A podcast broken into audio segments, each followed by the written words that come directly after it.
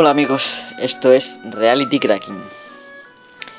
Hoy voy a hablar del Kindle, eh, el conocido eh, lector de libros electrónicos de Amazon. Eh, si me permitís, antes de empezar a hablar de, de lo que es el Kindle, quiero hablar de, mm, de cómo es la... ¿cómo decirlo? Las costumbres con los libros. Mm, hasta, hasta hace poquito, ¿no? Porque los ebooks son algo relativamente nuevo. Eh, cuando yo era pequeño, por ejemplo, no, no había.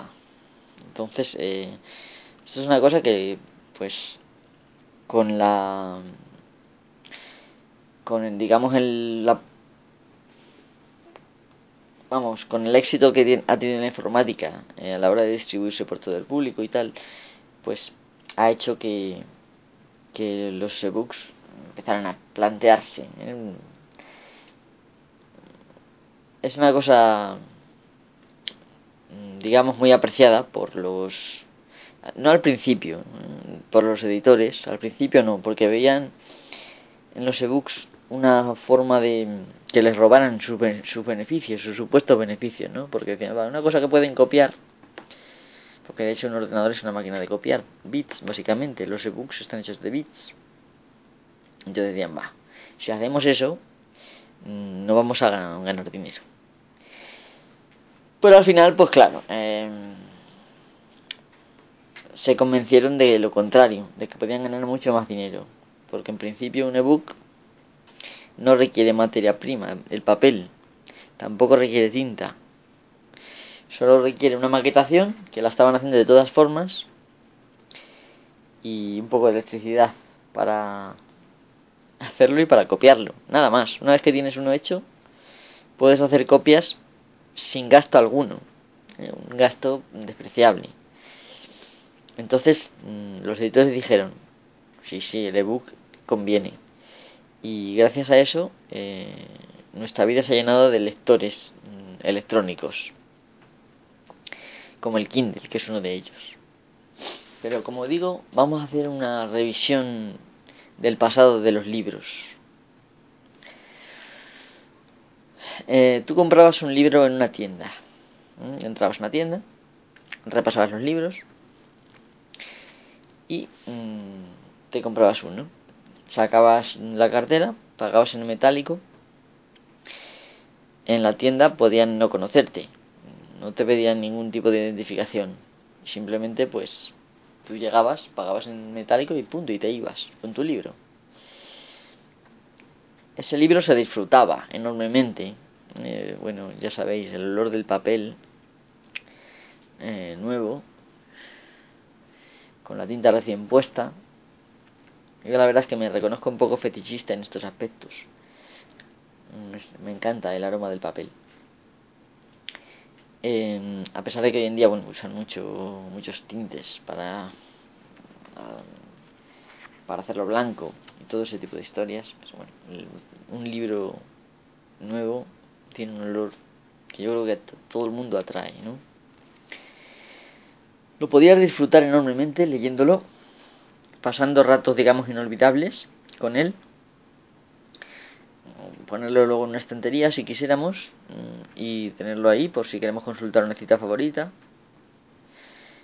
También podíamos prestarlo. Venía un amigo. Decía, ah, ¿no tienes este libro? ¿Me lo dejas y tal? Y por supuesto que se lo prestamos porque, bueno, el que más y el que menos es al menos lo suficientemente buena persona pues como para prestarle el libro a tu amigo, ¿no? Y este amigo, pues, mm, bueno, lo devolvía o no.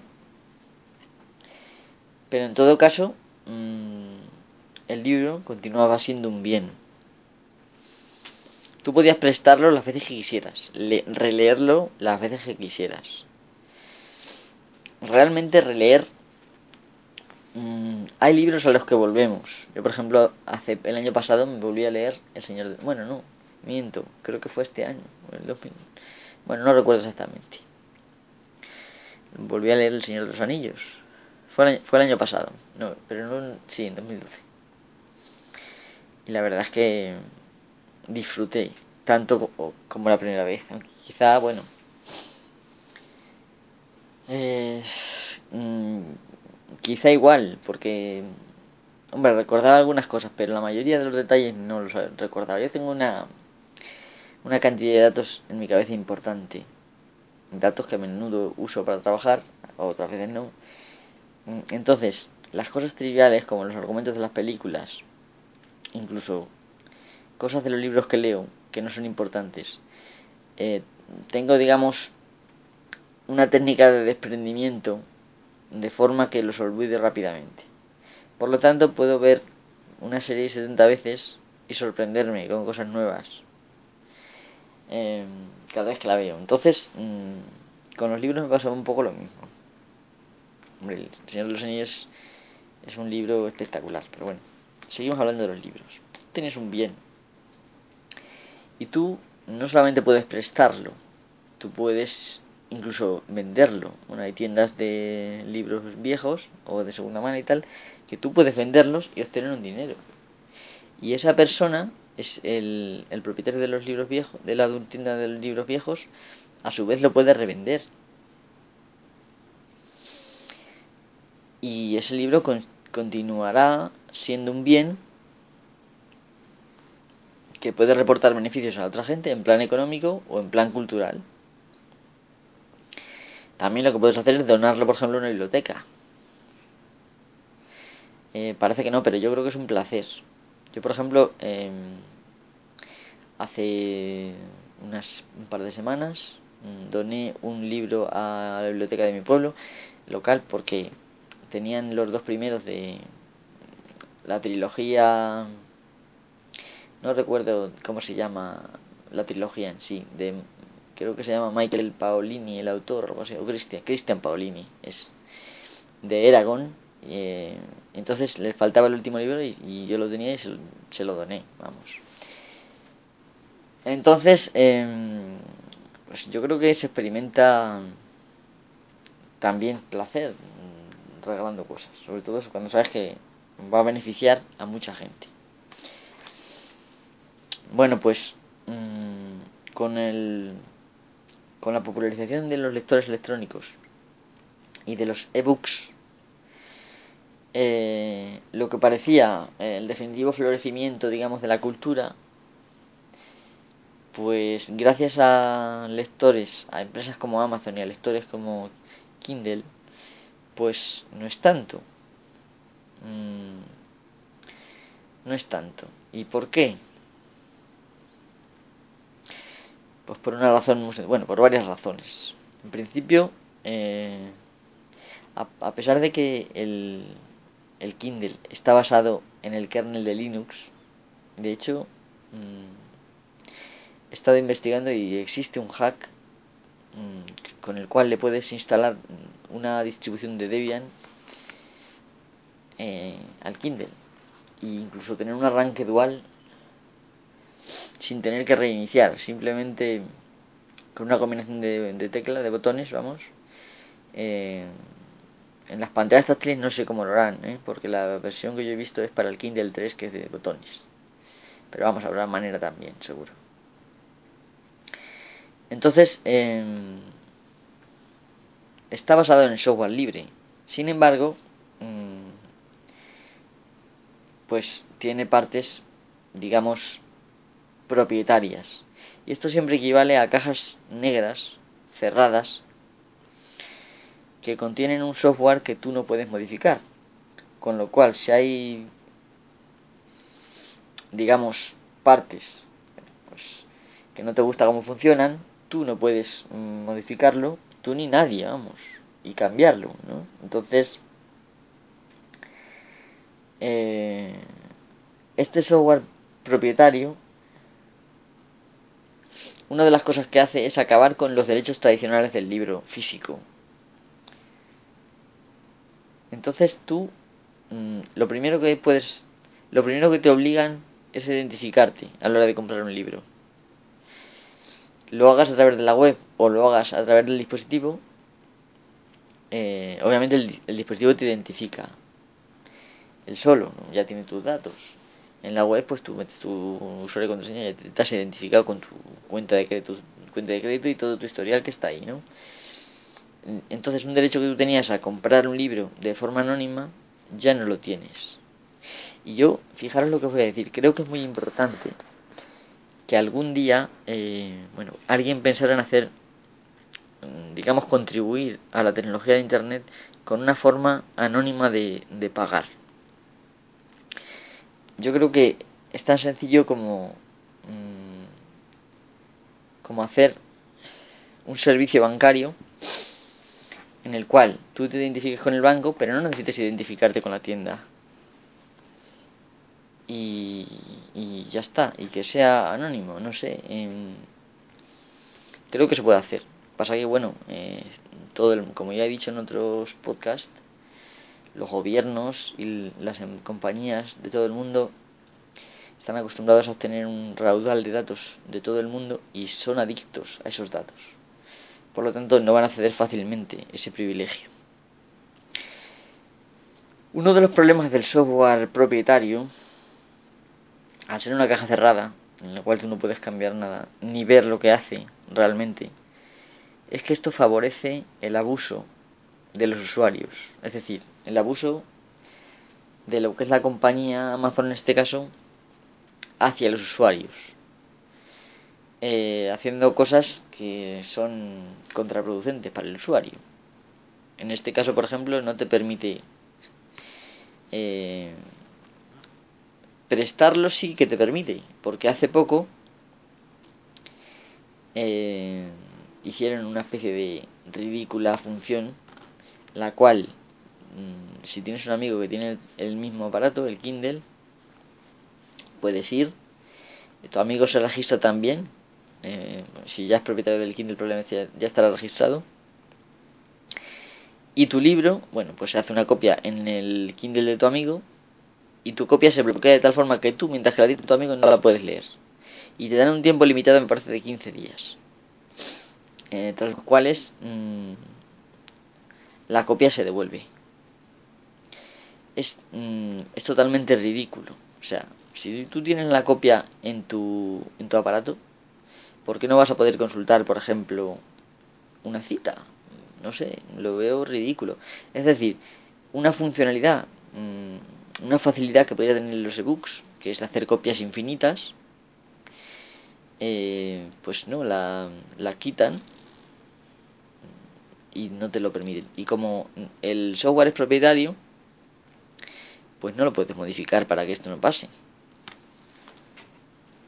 Por supuesto, eh, los editores dicen que esto se hace para proteger a los autores, lo cual realmente es mentira, porque los autores, como he dicho ya en alguna ocasión más, cobran entre un 10 y un 7% de, de lo que es los beneficios de su libro.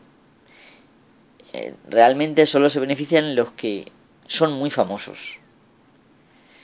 Pero los autores normales, mm, que no son tan famosos, prefieren que su libro se comparta y que sea leído por mucha gente para ganar fama. Eh, esto les beneficiaría a ellos, pero claro, no beneficia a los editores. Pero siguen manteniendo esta excusa tonta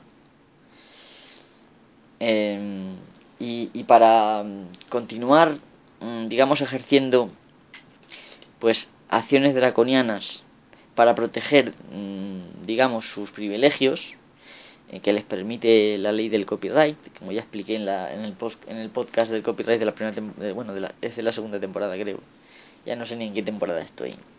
Sí, está en la segunda, y el copyright creo que también, pero como ya no está, bueno, en fin, los que lo escuchaste ya sabéis más o menos lo que dije.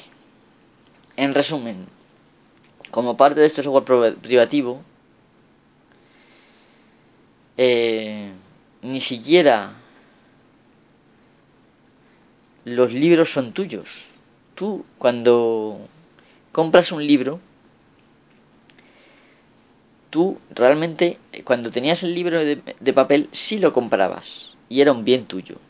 Pero en el caso de los ebooks en, por lo menos en el caso de Amazon y en otros muchos también será el mismo caso, tú realmente no lo compras, el libro no es tuyo, firmas una licencia eh, de usuario,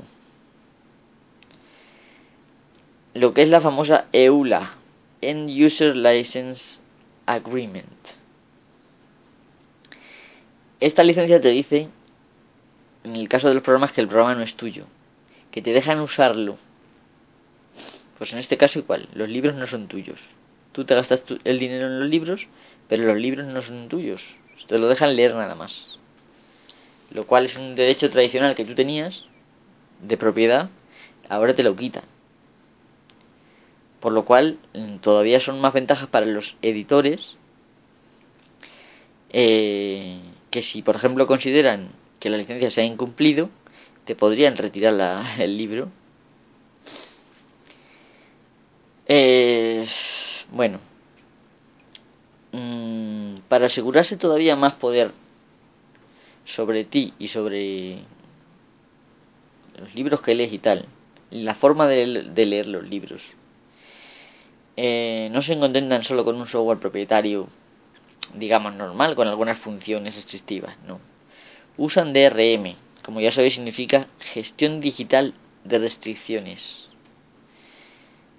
Entonces, el DRM básicamente es un sistema también basado en software, claro, y en hardware, eh, que te impide, por ejemplo, copiar los libros que tú tienes. En el caso del Kindle, los libros mm, te los dan encriptados.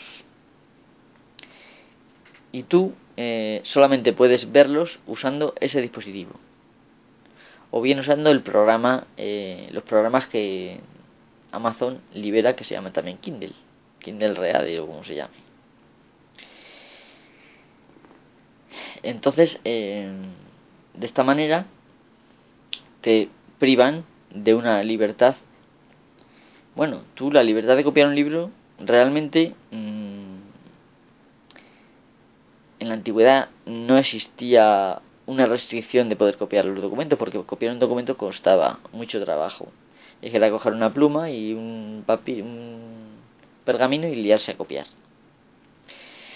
En el caso del el invento de la imprenta, mm, había una regulación industrial que impedía que, por ejemplo, mm, un impresor que no tuviera licencia sobre un determinado libro, pues no pudiera imprimirlo. Y era una regulación industrial que no afectaba a los ciudadanos. Por lo tanto, por lo tanto los ciudadanos podían hacer copias. De hecho, se hacían, porque había gente que no tenía dinero para copiar eh, un libro impreso y lo copiaban y se lo repartían, vamos. Entonces, esto ha pasado en la historia.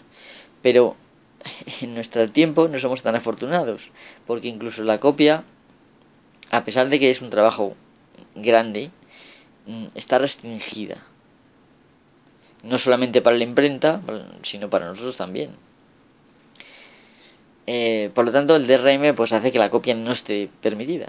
Ya digo que esto eh, el copyright es un contrato entre la comunidad de la sociedad, digamos, y los, los editores, los autores, en realidad debería de ser, que permite proteger un poco el trabajo del autor, al autor para que para que nosotros tengamos libros, porque si no, a lo mejor los autores no estarían dispuestos a escribir libros, si no se les protege algo. Pero es que se está haciendo pues a unos límites estúpidos. O sea, eh, por ejemplo, mm,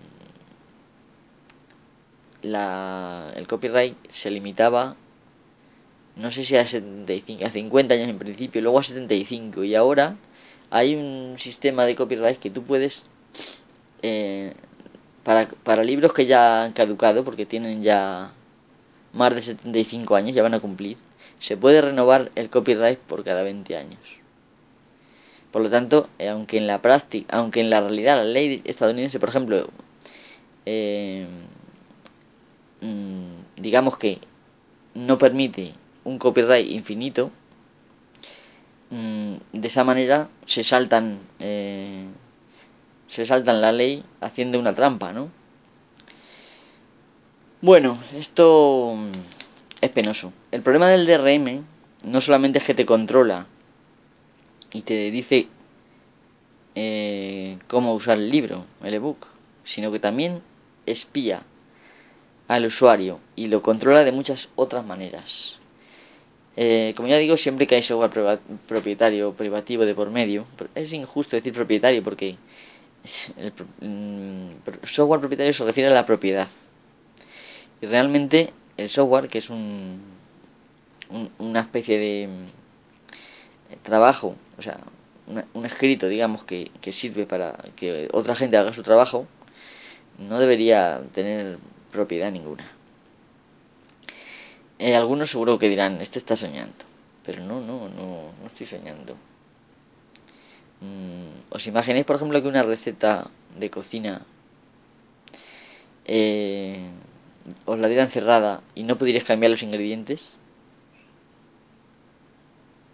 Mm, las recetas de cocina sirven para que los cocineros hagan su trabajo. Y, por ejemplo, em, también las personas en su día a día. Mm, si un si pasara lo mismo con el con el con las recetas que con el software, vendría un amigo a pediros la receta y no se la podríais dar porque estaríais vulnerando la licencia de la receta. El, así que en, en temas que sirven para que otras personas hagan su trabajo, no debería de haber un copyright. Como no lo hay, por ejemplo, en las recetas. Sin embargo, en el software sí. Básicamente porque mmm, mucha gente ha conseguido un montón de dinero con él. Y con las recetas es más complicado. Eh, bueno. El tema está en que, como digo, el DRM, aparte de mmm, quitarte derechos como por ejemplo que no puedas vender el libro otra vez, no lo puedes vender. Eso no, no te lo dan no lo puedes prestar, excepto con estas restricciones absurdas y de una manera pues que mmm, promueve el mismo sistema malicioso, porque si quieres prestarle un, libro tuyo a alguien, tienes que el otro tiene que comprarse también el mismo aparato que, está haciendo, bueno, coartar su libertad, ¿vale? Igual que te coarta la tuya, con lo cual el mal se extiende. Entonces, aparte de esto, te espían y por ejemplo, Amazon, eh, bueno, pues mm, hacen unas estadísticas, me imagino, de todos los libros que lees, de que, bueno, tú lo lees, y lees varios libros a la vez, ese tipo de cosas que luego vende, ¿eh? que aunque penséis que no importa, sí que importa, porque es vuestra privacidad. ¿Vosotros qué, qué tal pensaríais que estuviera leyendo un libro y que al mover cada página le mandaran un un mensaje a una empresa. Pues esto es lo mismo. Entonces, aparte de eso, Amazon consigue tener una lista de todo lo que leemos. Todo libro que compramos a Amazon lo tienen ahí en la lista.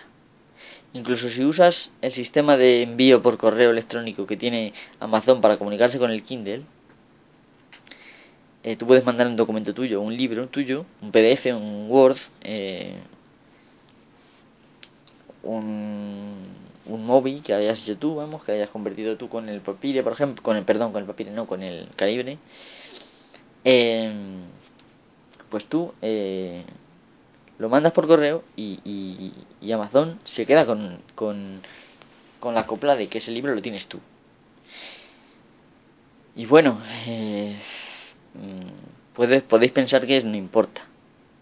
Pero por ejemplo, si estáis en un país como por ejemplo en el Reino Unido, conocido aquí en España muchas veces como Inglaterra, o Gran Bretaña, bueno, eh, en los cuales uno puede ir a la cárcel por tener un libro prohibido, si esto es así, en pleno siglo XXI esto es así, pues mmm, imaginaros que el gobierno le pidiera datos, como hace, eventualmente eh, acabas en la cárcel simplemente porque una compañía no es suficientemente discreta con tus datos.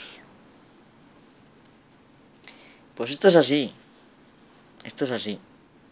No son conspiraciones que yo me invento. Ni que he leído por ahí. No, no, no. investigad si queréis. Vale, aparte de ya para rematar el Kindle, eh, incluye una puerta trasera, o se conoce en el mundo de la informática como una backdoor. Eh, y esta backdoor permite a Amazon borrar los libros que quiera de tu aparato, de tu dispositivo. Y de hecho, mm, en el año 2009, Amazon borró dos libros de todos los dispositivos de todo el mundo, de todos los Kindle de todo el mundo. Y fue ambos de Orwell, uno 1984 y el otro Rebelión en la Granja. Eh, luego eh, Amazon pidió disculpas, obviamente, diciendo que no lo volvería a hacer y tal y que igual y no sé qué, porque se dio cuenta de que fue un error, mm, que le iba a reportar publicidad negativa. Pero obviamente mm, eh, Amazon ha prometido no volverlo a hacer con la condición, bueno, mejor dicho, a excepción de peticiones del gobierno. Entonces el gobierno de Estados Unidos le pide que retire X libro, pues lo va a retirar de nuestros dispositivos. En resumen, la palabra Kindle significa algo así como encender, iluminar, ¿no? Eh, yo diría que en lugar de Kindle, pues esto lo que va a hacer, en lugar de encender nuestras ideas, lo que va a hacer es quemar realmente los libros. Eh, o sea que, porque esto es vergonzoso, totalmente vergonzoso. Quemar los libros, o sea que estos dispositivos actualmente pues están haciendo un maltrato, no solo del usuario, sino también de los libros en sí. Y de los autores, por supuesto. Muchos autores, de hecho, están en contra del DRM, del del, vamos, de Digital Restriction Management, están en contra. Lo que pasa es que, bueno, eh, no los escuchan. Por ejemplo, eh, Apple se ha negado a distribuir libros sin DRM, incluso cuando ha habido una, un grupo de, de autores que lo han pedido así. Entonces yo desde luego quiero, por ejemplo, que mi libro se lea en el iPad y voy a Apple y le digo, vamos, yo y varias personas más en coalición y digo, oye, quiero que mi libro lo mandes sin DRM, que se pueda leer y que se pueda hacer todos los derechos que un usuario tendría y los que permite el formato. Porque a mí me interesa que mi libro se lea. Y realmente, como no soy famoso, para que se forre el editor, que le den por culo. Así pienso yo. Y estos pensaban así también. Y Apple les dijo, y un huevo todo va a ir con DRM, si queréis como si no. Y bueno, de hecho Apple es una de las empresas, bueno, junto con Amazon y junto con otras, Microsoft, eh, que son partidarias del DRM, del DRM y que están aplicando eh, DRM de forma brutal a todos sus dispositivos. De hecho, Apple, no sé si lo habéis notado, pero en la última actualización, la 703, han dado una vuelta de tuerca al DRM y ahora es más complicado compartir mm, entre aplicaciones datos. Eh, en fin, yo creo que ya no voy a seguir porque ya he hablado todo lo que tenía que hablar. Llevo ya 28 minutos, casi media hora, así que em, mm, la verdad que estoy leyendo eh, el libro este de Stallman, eh, el del software libre para una sociedad libre, que bueno, que es un compendio de conferencias y artículos de Stallman y que bueno, no está mal, está bien, aunque se repite mucho. Mm, pero está bien. El caso es que me está pareciendo casi un sacrilegio leerlo en el Kindle. Y mirad, yo os digo la verdad, a mí el Kindle cuando lo vi me pareció una cosa muy útil es muy ligero, es mm, fácil eh, leer libros, le puedes cambiar la letra, tienes un huevo de cosas positivas. Pero después de darme cuenta de todo lo que os acabo de decir, yo no puedo recomendar el Kindle a nadie. mm, casi es más positivo que compréis cualquier ebook sin marca de los que hay en Carrefour o en cualquier otra tienda. Eh, porque esos seguramente no van a tener esas restricciones que este Kindle tiene. Así que mm, si lo podéis evitar, a pesar de lo bonito que es y la facilidad, la comodidad que te da, mm, por ejemplo, gente que no quiera mm, perder tiempo en buscar libros por internet, puedes comprarlo y gastarte una pasta en libros que luego te restringen su acceso, pero bueno, no los puedes sacar del dispositivo. Eh, cosa que recuerdo que en las primeras versiones del sistema operativo sí se podía. Es curioso. Pero ahora no, en cualquier caso. Entonces, a pesar de lo ligero, lo pequeño, lo fácil que es leer en él, y lo bien que se ve, porque se ve muy nítido, es un dispositivo que no puedo recomendar. Así que, bueno, mm, vosotros con toda esta información, y más que podéis buscar, eh, sobre todo si vais a las páginas web de FSF, o a la de Defective by, Design, by Design Defective by Design, ¿vale? En inglés, defectuoso por, por diseño. Eh, ahí vais a encontrar más información eh, si buscáis en ese servidor en la palabra Kindle y podéis empaparos. Lástima que muchos artículos estén en inglés, pero bueno, hoy en día el inglés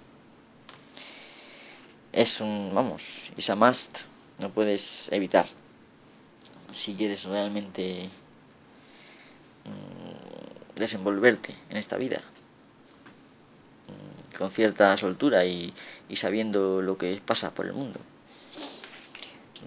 Y bueno, ya no doy más la lata, ya bastante he dado la lata. Venga, pues hasta la próxima, nos escuchamos. Eh, espero que la semana que viene, por lo máximo. Venga, hasta luego.